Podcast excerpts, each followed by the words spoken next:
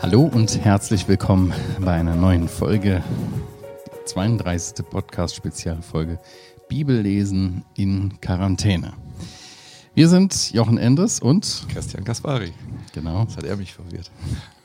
Von Montags bis Freitags lesen wir hier gemeinsam das Markus-Evangelium und tauschen uns darüber aus. Du triffst uns auf YouTube, Spotify, iTunes und bei Radio HBR morgens und abends. Jochen, wir sind mittlerweile im Kapitel 8 angekommen, Vers 10. Richtig? Genau. Und wir wollen lesen bis Vers 21, hast du mir gerade eröffnet, bevor die Mikrofone auf waren. Genau. Die nächste Episode, von der wir rechnen, dass sie entweder mehr über die Identität des Herrn offenbart oder eben das Thema, das Motiv Brote weiterführt. Genau. Ich lese. Und er stieg sogleich mit seinen Jüngern in das Boot und kam in die Gegend von Dalmanuta. Und die Pharisäer kamen heraus und fingen an, mit ihm zu streiten, indem sie von ihm ein Zeichen vom Himmel begehrten, um ihn zu versuchen. Und er seufzte auf in seinem Geist und spricht, was begehrt dieses Geschlecht ein Zeichen? Wahrlich, ich sage euch, nimmermehr wird diesem Geschlecht ein Zeichen gegeben werden. Und er ließ sie stehen, stieg wieder ein und fuhr an das jenseitige Ufer. Und sie vergaßen Brote mitzunehmen. Außer einem Brot hatten sie nichts bei sich auf dem Boot. Und er gebot ihnen und sprach sie zu. Hütet euch vor dem Sauerteig der Pharisäer und dem Sauerteig des Herodes. Und sie überlegten miteinander, was sagt er, weil wir keine, das sagt er, weil wir keine Brote haben. Und er erkannte es und spricht zu ihnen, was überlegt ihr, weil ihr keine Brote habt? Begreift ihr noch nicht und versteht ihr nicht? Habt ihr euer Herz verhärtet? Augen habt ihr und seht nicht und Ohren habt ihr und höret nicht? Und erinnert ihr euch nicht, als ihr die fünf Brote unter die fünftausend brach, wie viele Handkörbe voll Brocken ihr aufgehoben habt? Sie sagen ihm, zwölf. Als ich die sieben unter die viertausend brach, wie viele Körbe voll Brocken hobt ihr auf? Und sie sagen, sieben. Und er sprach zu ihnen, versteht ihr noch nicht? Oder versteht ihr noch nicht? Je nachdem, wie man es betont. Mhm. Ja, Dalmanuta, eine interessante Gegend. Kannst du uns die auf der Karte zeigen? Ja, nein, kann ich nicht. Irgendwo am Westufer. Bis heute. Hä, was, wo kommt denn die Karte her? Ist die Ja. neu? Hast Die- du die gerade hingehängt? Nein, nein. Echt? Das ist unsere Karte, die doch schon seit drei. Ja, ja, hier ist der Ich habe noch die andere. zu sehen, Ja. aber äh, wir können äh, nur sagen, dass er irgendwo am Westufer. In der Nähe von Kafarnaum, oder? Ja, nimmt man an, aber so ganz genau Weiß man es nicht. weiß man nicht, wo das genau war. Aber jedenfalls, die Pharisäer wussten, dass Jesus dorthin gekommen Jesus ist mit seinen Jüngern da unterwegs und wir sehen die Pharisäer, die kamen heraus. Ja, also wörtlich heißt es sogar, sie zogen heraus, so wie eine Armee auszieht dem Feind gegenüber. Das ist schon hier von der Ausdrucksweise, hm, die kamen raus, okay, die zogen raus, die Ja. rüsteten sich wieder ihn. Rüsteten sich, ja. Mhm. Sie wollen ein Streitgespräch anfangen. Sie wollen ihn versuchen, steht hier ganz klar. Ne? Ja. Sie wollen ein Zeichen von ihm haben. Warum fordern die Pharisäer ein Zeichen? Hatten sie nicht schon genug Zeichen gesehen? Genau das ist die Frage, nicht wahr? Die, es ist nicht schlimm, ein Zeichen zu fordern, denn der Herr Jesus hatte ihnen Zeichen gegeben, hat ihnen bewiesen, dass er wirklich der Messias ist. Wir haben das beim letzten Mal gesehen bei dem Tauben, der nicht richtig reden konnte. Da sagen die Menschen, das ist das Zeichen, was im Alten Testament äh, versprochen worden ist. Und jetzt haben wir es bekommen. Das Schlimme ist, sie hatten schon Zeichen gesehen. Das Schlimme ist nicht, dass sie hier sagen, oh, wir können nicht glauben. Sie wollen nicht glauben. Das ist das Problem. Sie wollen nicht glauben, ja. Die Herzenshaltung wird hier sehr deutlich von den Pharisäern. Ne? Und untersche- unterscheidet sich sehr grundlegend zu dem Abschnitt, den wir vorher hatten mit den 4000 Menschen. Die waren ganz offen von ihren Herzen zu hören, was Jesus sagt. Die haben sogar drei Tage ausgehalten, ohne Futter bei Jesus zu sein und von ihm zu hören. Und sie haben ein Zeichen gesehen. Ja. Und hier sehen wir Unglauben Ja. und dem gibt Jesus auch kein Zeichen, Ja. kein vorsätzlichen Zeichen. Was würde passieren, wenn sie ein Zeichen bekämen? Sie würden doch nicht glauben. Sie würden ein neues Zeichen fordern.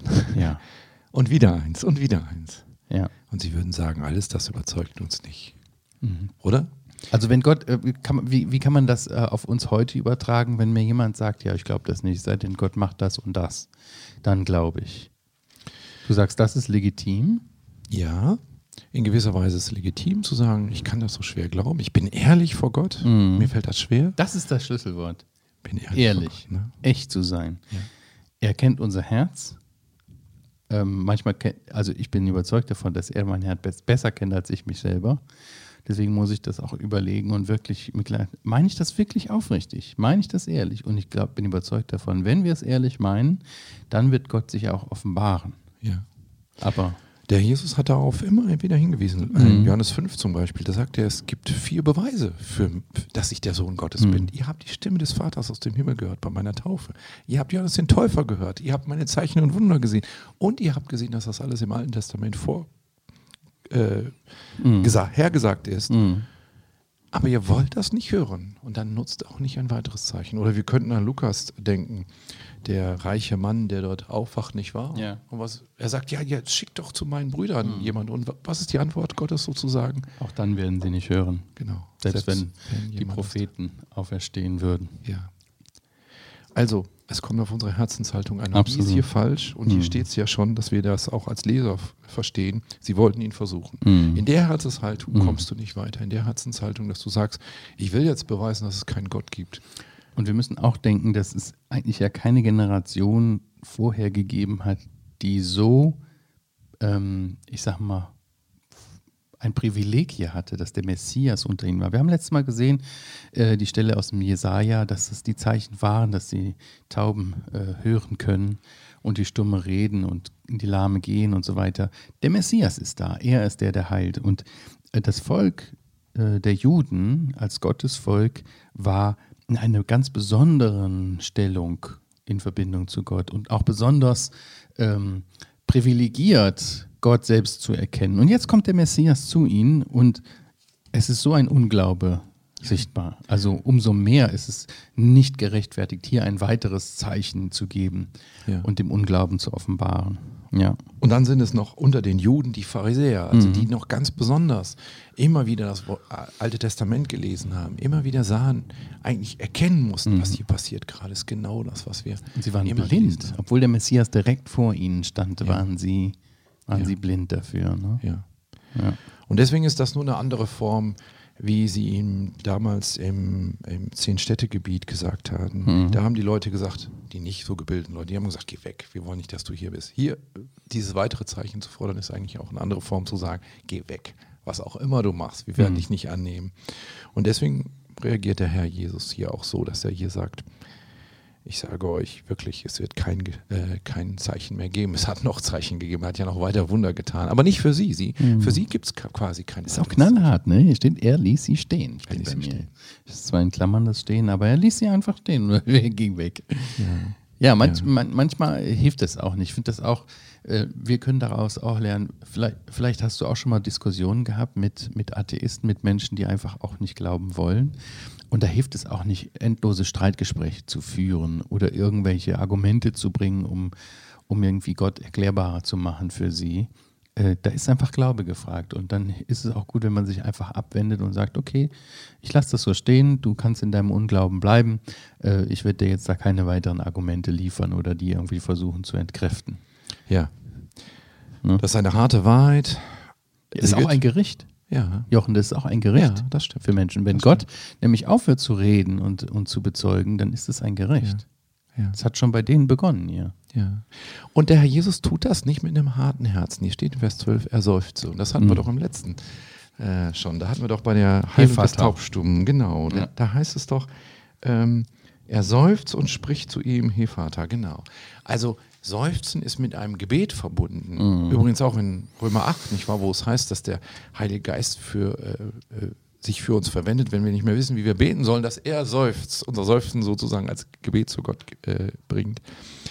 Also, der Jesus, den lässt das nicht kalt. Das ist mhm. nicht so, dass er sagt, ja, okay, ihr wollt nicht, so, so ungefähr, sondern es schmerzt ihn.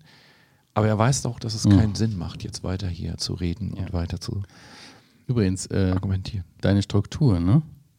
Kapitel 8, den ersten Teil ging es ums Brot. Hier geht es wiederum Identität. Wer ist dieser Jesus? Sie wollen nicht glauben und ihn erkennen als den Messias, obwohl sie alle Möglichkeit hatten dazu, schon seit Jahrhunderten. Und jetzt geht es wieder ums Brot. Ich bin 14. begeistert von dir. Ich, lern, ich bin lernfähig. Super. Tatsächlich, genau. Ab Vers 14 geht es wieder ums Brot. Da haben wir wieder vergessen, Brot mitzunehmen. Genau, ganz genau. Kon hätten wir ja erwarten können, Mhm. dass das jetzt kommt. Ja. Brot. Wir hatten ja auch was anderes zu essen als nur Brot. Es ist interessant, dass immer vom Brot die Rede ist. Brot Ja. und Fisch. Ja. Das war das Hauptnahrungsmittel. Ja, aber ich glaube eben, dass ähm, Markus das hier eben auch macht, immer dasselbe Wort benutzt, damit wir auch die Struktur, wir sind ja, man muss uns ja auch drauf bringen, dass wir auf die Struktur kommen, nicht wahr? Deswegen ist schön, dass er nicht mal von Brot und äh, Bäckereierzeugnissen und sowas spricht, sondern immer dieses selbe Wort benutzt, damit wir, ach, guck mal, das kommt ja dauernd vor. Wir sind übrigens äh, Brotweltmeister, ne?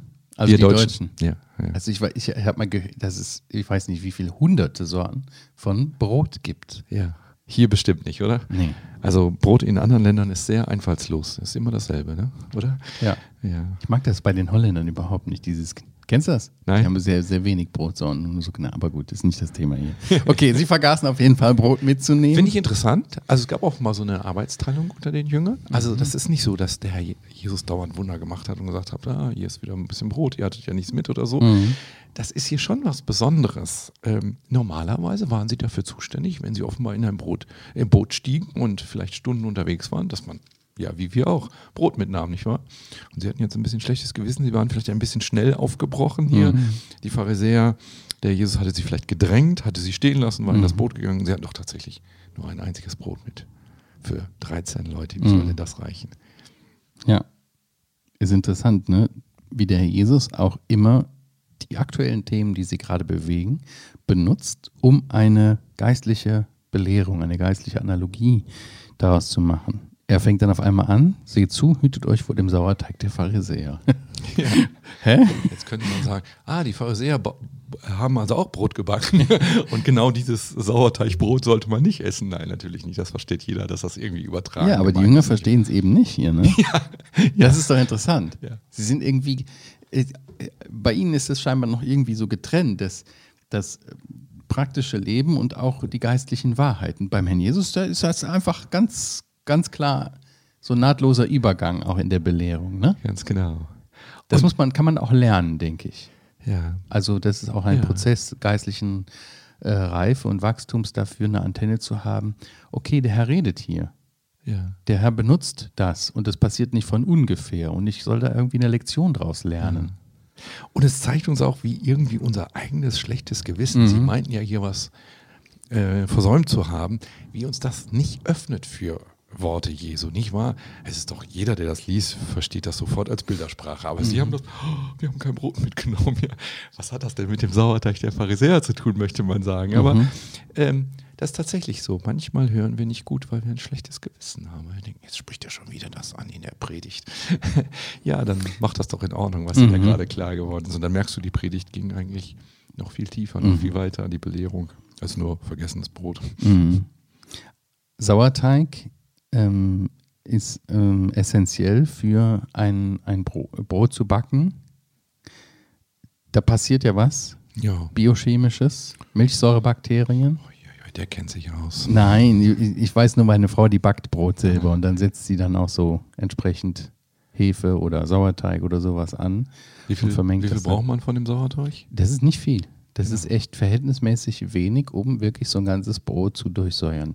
In der Bibel benutzt der Jesus das ja auch als, äh, oder wird es benutzt als Analogie zur Sünde und der durchtreibenden Wirkung, weitreichenden Wirkung von Sünde, auch in unserem, in unserem Leben. Ne? Genau, etwas, eine kleine Menge, die alles irgendwie ansteckt, kontaminiert. Ja. Würden wir jetzt in der Virensprache sprechen. Wo, wo, wo kommt das das erste Mal vor, dass Sauerteig ähm, erwähnt wird in dem Sinne, dass es, dass man denkt, ach, aha, ohne Sauerteig. Ich denke, das Der, der ausgefegt werden sollte.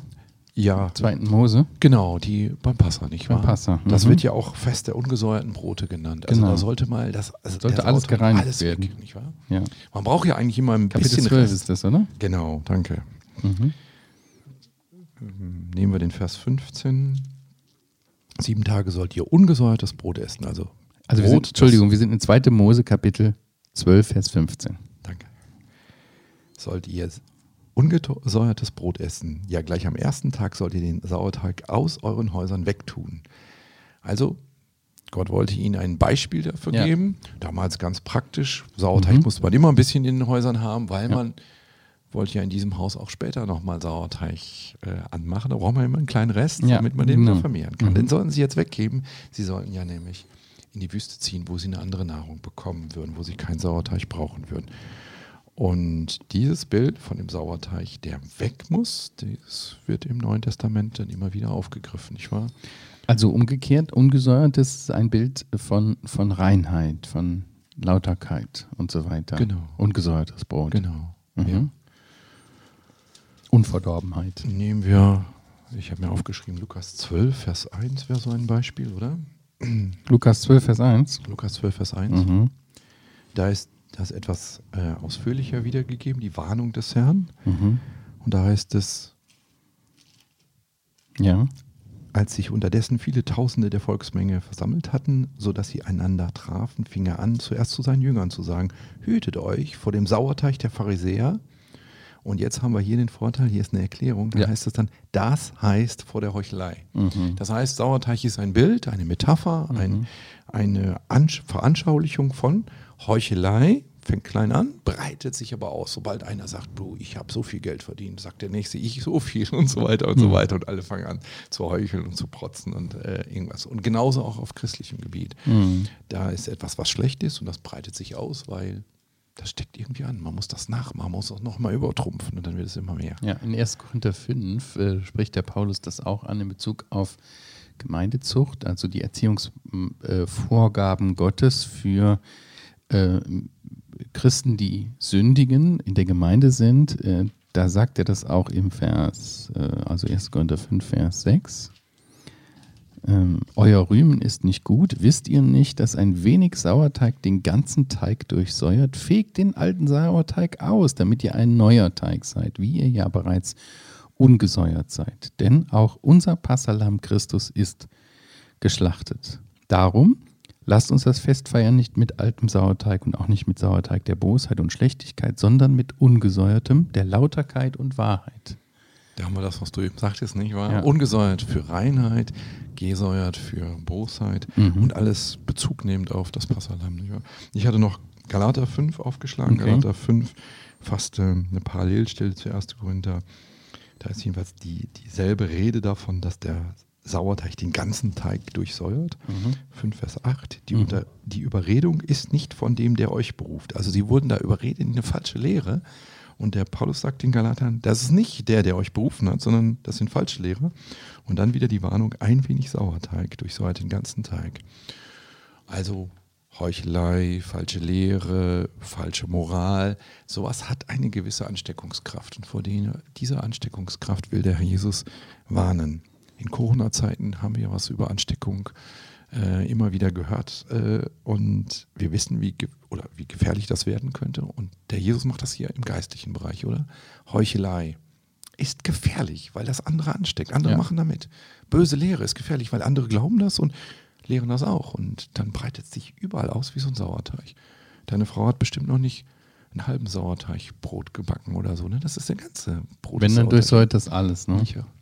Ja, und das war hier bei den Pharisäern, ja, Heuchelei, krampfhaftes Festhalten an Ritualen, Ja. ein, eine, eine Herzenshaltung, die von Unglauben geprägt war, ja, Ja. Selbstgerechtigkeit, ja, sogar Bigotterie, ja. kann man sagen.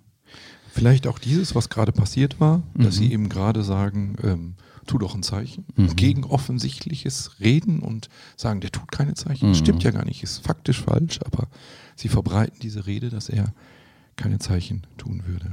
Mhm. Ja. Ja, dann haben wir hier aber auch den Sauerteig des Herodes. Ich denke, das spricht auch von seiner, von seiner Skepsis, äh, dem, dem Johannes und dem, dem Zeugnis des Johannes gegenüber, seiner Unsittlichkeit, weil er die Frau äh, seines, seines Bruders äh, geheiratet hat und weggenommen hat, ja. Seiner Weltlichkeit. Ja, ja. Ja, hatten wir ja in Kapitel 6 drüber gesprochen, Genau. nicht wahr? Über diese Verse 14 bis 29. Da hatten wir Herodes vor Augen. Wir sehen eigentlich auch jemand, der eine tragische Figur ist. Hm. der Johannes den Täufer umbringt. Ja, letztendlich nur, weil er nicht ernst macht mit Gott und Jetzt- sein Wort annimmt. Ja, jetzt fordert der Jesus hier auf, seine Jünger, hütet euch davor. Aber die Jünger, das waren doch, das waren doch Auserwählte, das waren doch treue Gefolge, Gef Gefolg, Gefolgsleute. Und äh, wieso, was haben die mit den Herodianern, was haben die mit, mit Herodes, was haben die mit, mit den Pharisäern zu tun? Doch gar nichts. Also da besteht doch überhaupt keine, keine Gefahr. Ach ja? Ach ja?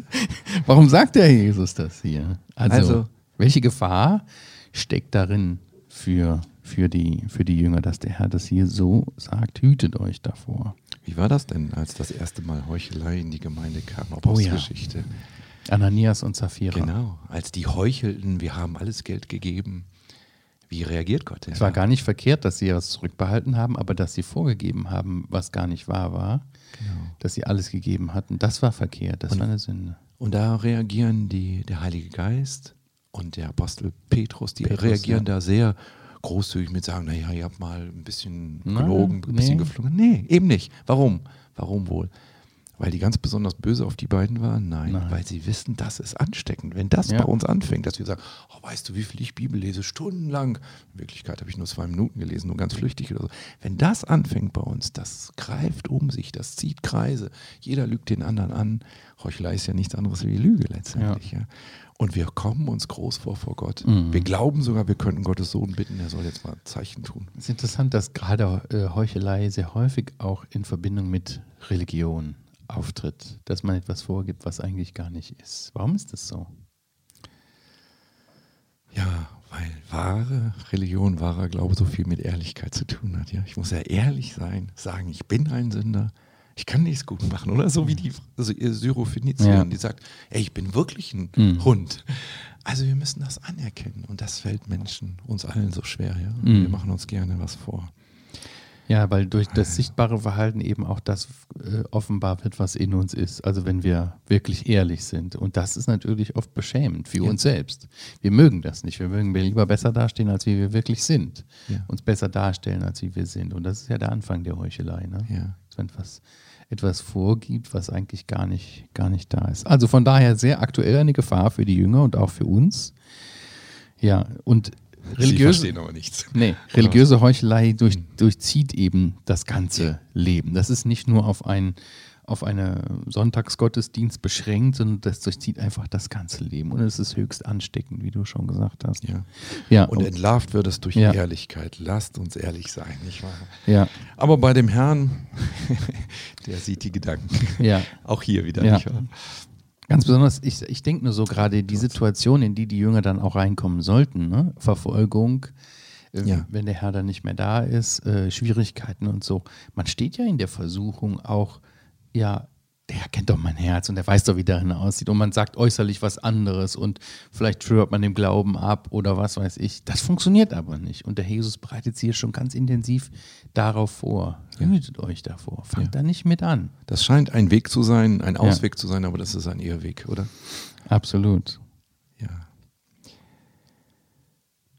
So. Und jetzt guckt er in ihr Herz rein, Ja. er kann das und er sieht, sie haben überhaupt nichts verstanden. Ja. Sie denken, oh, das ist jetzt, er tadelt uns, weil wir keine Brote mit haben. Ja. Und jetzt, Vers 17 bis 21, spricht er das sehr drastisch an, nicht wahr? Boah, weißt du was, Christian, Mhm. dass dieses ein wirklich authentisches Evangelium ist, das sehe ich auch an solchen Stellen ja. Also wenn ich Jünger gewesen wäre oder auch nur Sympathisant der Jünger, ich hätte die Stelle nicht ein bisschen runtergespielt. Ja, genau. Gesagt, Verkürzt. ja, oder?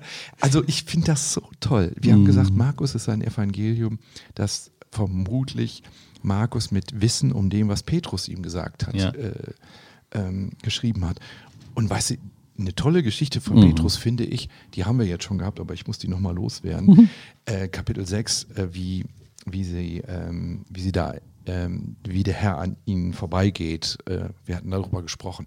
Und wenn man das in Matthäus liest, Matthäus hat ja nicht von Petrus äh, vermutlich die Information, der war ja selber Augenzeuge, der berichtet das, wie der Petrus den Glauben hat und sagt, Herr, wenn du willst, dann sag mir, dass ich aus dem Boot steigen soll. Wir kennen die Geschichte. Eigentlich ja, zeigt ja doch eine nette Seite von Petrus, dass er so viel Glauben hat.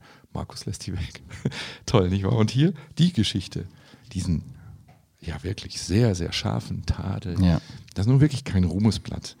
ähm, den, das schreibt er, das gibt er wieder. So ist die Bibel nicht wahr. Sie versucht nicht die Leute besser darzustellen, Gegenbild von Heuchelei, sondern ehrlich darzustellen, Mhm. wie sie wirklich sind. Ja, was überlegt ihr, weil ihr keine Brote habt? Begreift ihr nicht und versteht ihr nicht? Habt ihr Herzen verhärtet? Augen habt ihr, Ohren habt ihr, seht und hört nicht? Mhm. Puh. Was hätten Sie längst verstehen und begreifen sollen anhand äh, der erlebten Sachen mit ihm? Dass er doch alle Macht hat, dass er doch der Schöpfer ist, dass er, er der Geber der Gaben ist, dass er das Brot des Lebens ist, dass er satt macht und durchträgt, dass er den Sturm stillt, Ja, dass er besorgt ist um die Seelen und um den Leib. ja, All das hätten Sie doch lang begreifen sollen, ne? ganz genau. Und er führt es nochmal einzeln auf. Mhm. Liebe Jünger, darf ich euch nochmal fragen, wie war das denn, als wir die 5000 und mehr Leute hier zu Gast hatten? Ja. Wie viel habt ihr aufgehoben? Ich kann mir so richtig vorstellen, wie so ganz klein laut sagen, zwölf. ja. Oder? Ich kann mir das so richtig vorstellen. Aber er gibt immer noch nicht nach. Er sagt, und nochmal, wie viel habt ihr aufgehoben, als wir 4000? Und sie so ganz klein, sieben. ja. so, Großzügiger. genau. Mhm. Und dann diese abschließende Frage, versteht ihr immer noch nicht? Mhm. Ja, wir verstehen auch oft nicht. Also ich kann mich hier nicht lustig machen über die Jünger. Ich kann einfach nur sagen, wie schön, dass der Herr wirklich noch auch ein drittes, ein viertes Mal Mhm. manche Dinge anspricht und wirklich uns belehrt.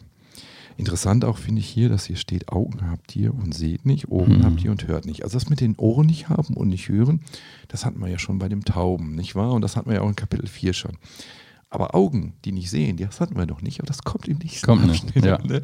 Das ist so toll. Also ihnen wird das nochmal vor Augen geführt im nächsten Abschnitt, was es heißt, dass man Augen auf hat, dass man wirklich sieht, ja, äh, was man sehen sollte. Sie hätten natürlich hier sehen können, boah, die Brote sind in Mhm. seiner Hand Ja. unter seinem Segen vermehrt worden. Ja. Ich habe auch gedacht, für uns, die wir hier Gottes Wort lesen, das Markus-Evangelium, uns damit auseinandersetzen, auch ihr zu Hause oder wo auch immer ihr seid, wir müssen uns schon fragen, welche Herzenseinstellung habe ich, wenn es darum geht, Gottes Wort zu verstehen und wirklich zu verinnerlichen und zu verstehen, was will der Geist Gottes hier auch mir persönlich sagen. Denn es kommt sehr entscheidend darauf an, mit welcher Herzenshaltung wir hören. Wir hatten das schon mal in Kapitel 2 oder 3 war, nee, Kapitel 2 war das, ne, mit den unterschiedlichen Herzensböden und wie Gottes vier, Kapitel 4. Kapitel Mhm. 4, genau, Ja. wie, wie unterschiedlich Gottes Wort wirkt und dass es darum geht, auch, dass es Frucht bringt, Ja. dass es sichtbar wird in unserem Leben. Aber es beginnt mit der richtigen Herzenseinstellung zu hören, die Ohren aufzumachen, unser Herz aufzumachen, geistlich gesprochen und wirklich zu verstehen, was möchtest du ja, mir sagen. Ja. Und dann gibt es so Déjà-vus, so Ja. Dinge, wo wir sagen, ey, das hat der Herr mir doch schon mal gesagt. Und da müssen wir uns auch mal die Frage gefallen lassen, wie oft soll ich dir das Mhm. jetzt noch sagen? Verstehst du nicht? Ich glaube, vielleicht ist das auch jetzt nicht das erste Mal, dass du was über Markus 8 hörst, die du uns zuhörst. Und vielleicht hast du schon mal gedacht, ja, ich sollte wirklich ganz dem Herrn vertrauen. Lass dir die Frage auch von ihm gefallen, ja, und wie oft willst du jetzt die Lektion noch lernen, bis du sie wirklich gelernt hast, bis du wirklich hörst Mhm. und siehst? Also, das ist schon auch ein ernster Text, der uns auch hinterfragt, dass Mhm. wir sagen, wir waren noch dabei. Mensch, wir haben es doch gesehen, wie es war. Und warum zweifle ich eigentlich immer noch? Warum Mhm. mache ich mir jetzt Gedanken wegen einem Brot, das ja niemals reichen wird, wenn wir Mhm. unterwegs sind? Nein, du Mhm. hast den Herrn dabei. Das reicht. Jawohl, das war ein gutes Schlusswort. Ihr Lieben, wir sind wieder am Ende angekommen dieser Podcast-Folge. Hat uns gefreut. Vielen Dank fürs Zuschauen, fürs Weiterempfehlen und auch fürs Kommentieren und Liken. Und gerne könnt ihr uns schreiben: podcast.heukelbach.org. Wenn ihr Fragen habt oder Ergänzungen, wir greifen das gerne auf in den nächsten Folgen dann. Und ja, lasst von euch hören. Okay, wir sagen Tschüss an dieser Stelle. Bis zum nächsten Mal. Tschüss.